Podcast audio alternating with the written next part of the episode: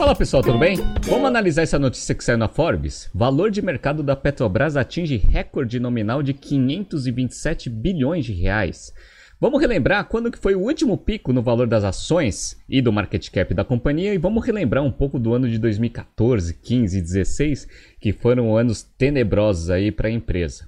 Se você gosta das nossas análises, por favor, dê um like nesse vídeo. E se você puder compartilhar as nossas análises com pessoas que possam fazer bom uso delas, a gente agradece.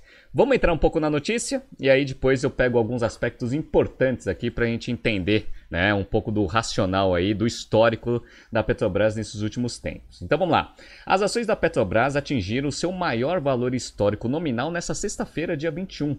No início da tarde, a estatal valia 527,3 bilhões de reais na bolsa. O recorde nominal anterior havia sido registrado no dia 22 de maio de 2008, época de euforia com os papéis da estatal devido à divulgação do potencial das jazidas do pré-sal. Então, em 2006 foi divulgada a descoberta do pré-sal e aí vários estudos foram conduzidos em 2016, 2017 até você ter a grande perspectiva de potencial de extração de petróleo ali do pré-sal e isso trouxe uma pressão positiva para o valor da companhia. Perfeito. Por que, que agora o valor da companhia está tão alto, superando as expectativas que tinha lá em 2008? Vamos ver? Vamos lá. Desde ontem, dia 20, analistas de mercado ponderam que as empresas estatais ganharam impulso na bolsa de valores com o acirramento das eleições no segundo turno. Junto com o aumento das chances de vitória do atual presidente Jair Bolsonaro, aumentam as chances de um governo favorável a uma agenda de privatizações inclusive da Petrobras. Isso explica o aumento das ações do Ibovespa hoje. Já o avanço no ano está relacionado à alta da cotação de petróleo internacionalmente. Em março, o barril Brent, que é a referência para a Petrobras, atingiu uma máxima de 133,18 dólares o barril. Ah, então, tem o dólar, tem aspectos políticos e tudo isso está contribuindo positivamente para o resultado da companhia atualmente. Bom, isso daí traz a Petrobras para que posição do ranking das maiores empresas de petróleo no mundo? Vamos ver? Então, ó, aqui a gente está em top 10. A gente é a nona empresa de maior valor de mercado em dólar das petroleiras do mundo. Quem que é a primeira? A primeira é a Saudi Aramco, 2,13 trilhões de dólares, né? Um valor absurdo. ExxonMobil é a segunda, com 441 bilhões de dólares. Olha a diferença do primeiro para o segundo, né? Para quem está vendo aqui no YouTube. Aí depois vem Chevron, Shell, Conoco, Phillips, Total Energy, Petrochina, Equinor e aí a Petrobras aqui à frente da British Petroleum. Só que olha que interessante, em termos de lucratividade em 2022, a Petrobras é a quinta maior petroleira do mundo. A primeira é a Saudi Aramco, 279 bilhões aqui de dólares. Equinor é a segunda, 59 bilhões. Aí depois vem ExxonMobil em terceira, Shell em quarto e a Petrobras em quinta, com uma lucratividade esse ano de 48,99 bilhões de dólares. Então, a Petrobras vem impulsionando seus resultados operacionais, o que está trazendo uma valorização aí no market cap em dólar. Bom, vamos relembrar aqui um pouco da cotação da, das ações da Petrobras. Estou pegando aqui a Petro 4. E aí a gente vê aqui que em 2008, bem noticiado ali na, na no, no, texto da Forbes, as ações estavam sendo cotadas a R$ 50,56. Depois teve uma queda abrupta por causa da crise do subprime, subiu bastante aqui no ano de 2009 e aí depois veio em queda aí até chegando num vale ali no começo de 2016, o que reflete, obviamente, os resultados de 2015 da companhia que, que aconteceu em 2015 para a Petrobras ter essa perda de valor, uma destruição de valor para o acionista absurda? Vamos relembrar?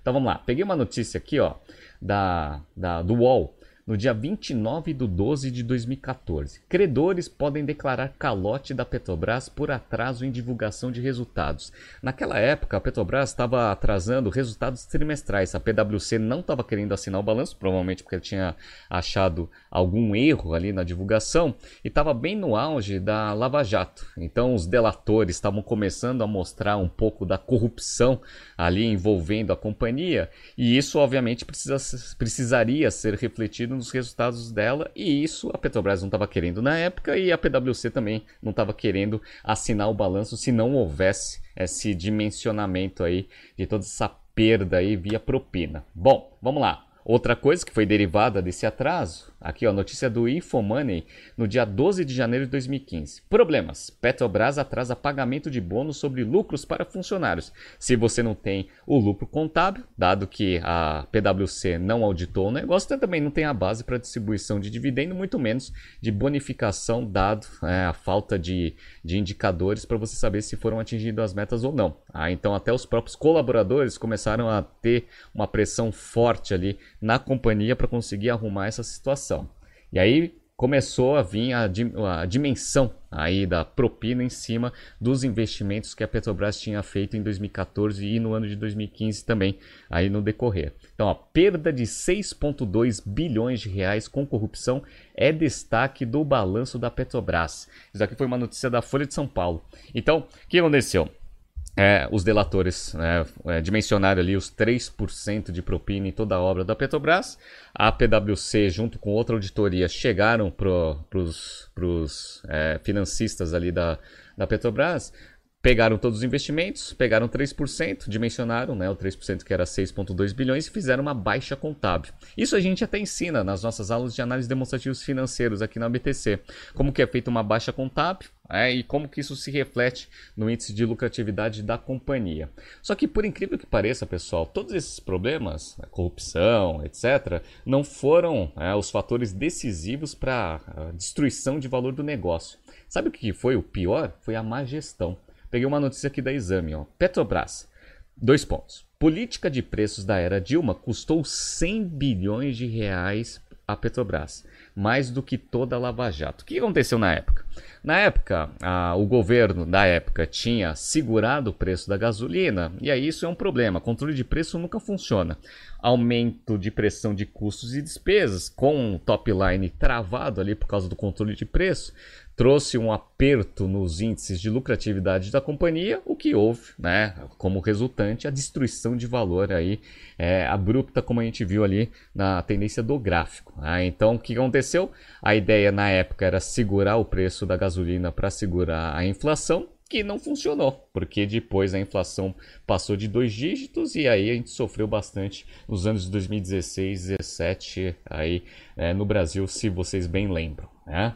Então, ó, vamos comparar um pouco de como que estava operacionalmente a Petrobras nesses três períodos, hoje, 2008 e 2015, e vamos pegar também o índice de endividamento, que é uma das principais explicações aí para a destruição de valor também aí da companhia em 2015. Bora. Então vamos lá, vamos pegar primeiro semestre contra primeiro semestre, que é o que a gente tem hoje em 2022.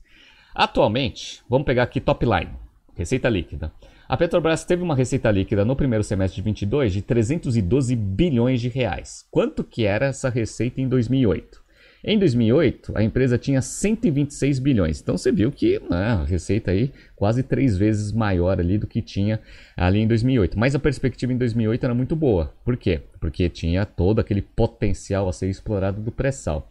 E em 2015? Em 2015, o top line aqui, ó, ele estava nos patamares de 154 bilhões. Então, 50% acima aí de 2008. Então, em termos de top line, até que a Petrobras estava mostrando crescimento. Mas vamos pegar agora os índices de lucratividade. Vamos lá.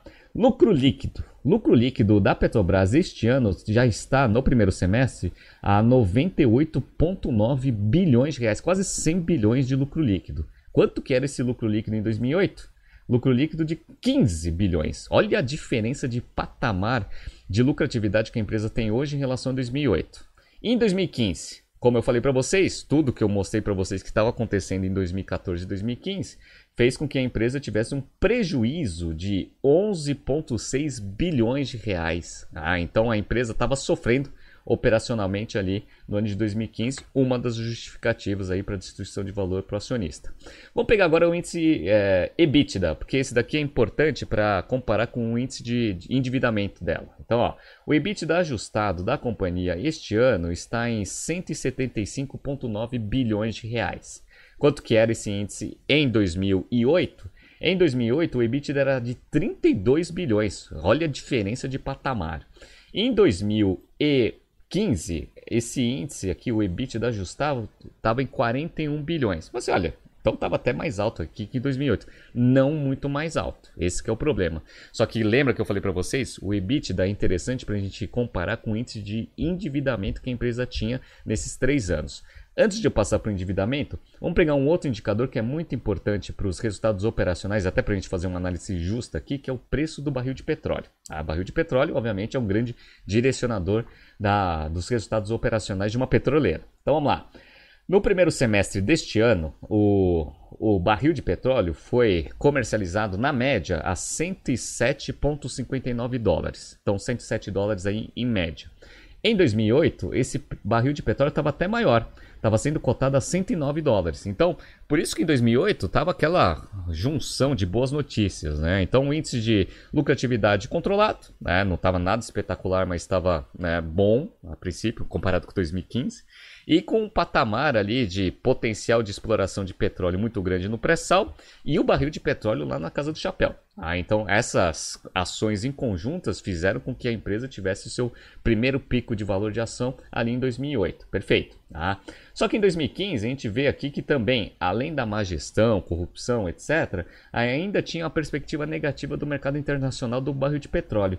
Olha quanto que era a cotação do barril de petróleo no primeiro semestre de 2015. 57,95 dólares. 57 dólares o barril, pessoal. Tá? E se vocês olharem aqui no YouTube, eu estou mostrando aqui para vocês que no primeiro semestre de 2014, um ano anterior, estava sendo cotado o barril de petróleo a 108,93 dólares. Então, 108 para 57, uma queda violenta no valor do barril de petróleo, o que trouxe uma perspectiva negativa também tá? a patamares de, de mercado para as ações da Petrobras. Então, corrupção, má gestão e também a perspectiva negativa para o mercado de petróleo estava né, aquela tempestade perfeita, fazendo o valor das ações irem lá para o chão. Perfeito. Vamos analisar o índice de endividamento, porque isso mudou muito em relação a 2015 em relação a agora. Vamos lá. Atualmente, a Petrobras está com um total de dívida bruta em torno de 53,5 bilhões de reais. Perfeito. Então, 53 bilhões de reais é o endividamento bruto hoje. Bora. Em 2008, esse endividamento estava em 64,7. Então hoje está menor do que 2008 e 2008 estava num patamar relativamente controlado, mas quando você compara proporcionalmente com o top line da companhia, o índice de endividamento está muito maior. Mas como a perspectiva estava muito melhor ali em 2008, é, esse nível de endividamento bruto um pouco maior do que está hoje não era um grande problema.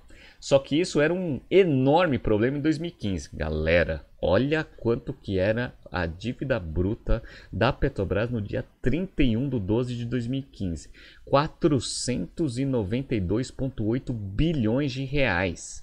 Atualmente, o market cap da, da Petrobras, que atingiu o recorde, é de 527. O nível de endividamento bruto da Petrobras em 2015 era 492 bilhões. E aí, isso daí é só o efeito de tudo que a gente viu de má gestão e perspectivas negativas de mercado né, que tinha ali em 2015. Só que isso daí não era uma das coisas que mais preocupavam os, os investidores, porque você ter uma dívida bruta, a princípio, não é um grande problema, desde que você tem uma geração de EBITDA alta, que não era o caso. Então, ó, o índice de dívida líquida sobre EBITDA da companhia no dia 31 de 12 de 2015 estava em 5,31 vezes. A gente sabe ali que passou de 3 já está perigoso. Passou de 3, já está perigoso, chegou a 5,31.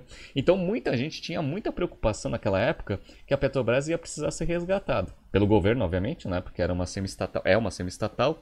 E isso daí, obviamente, trazia uma perspectiva muito negativa para a companhia naquele momento. Tá? Então a gente fez aí um pouco do histórico do que aconteceu na companhia, atualmente chegando no seu auge aí, com todos os cenários aí que a gente pode ter nos próximos dias e também com os resultados operacionais positivos que a empresa vem divulgando nesse primeiro semestre de 2022. Vamos ver como que vai ser tanto a parte de resultado de eleições quanto os próximos resultados trimestrais da companhia, para ver se esse valor de mercado se mantém, sobe ou eventualmente né, vai ter uma queda aí abrupta dependendo dos resultados operacionais da companhia nos próximos dias. Vamos ver o que vai acontecer.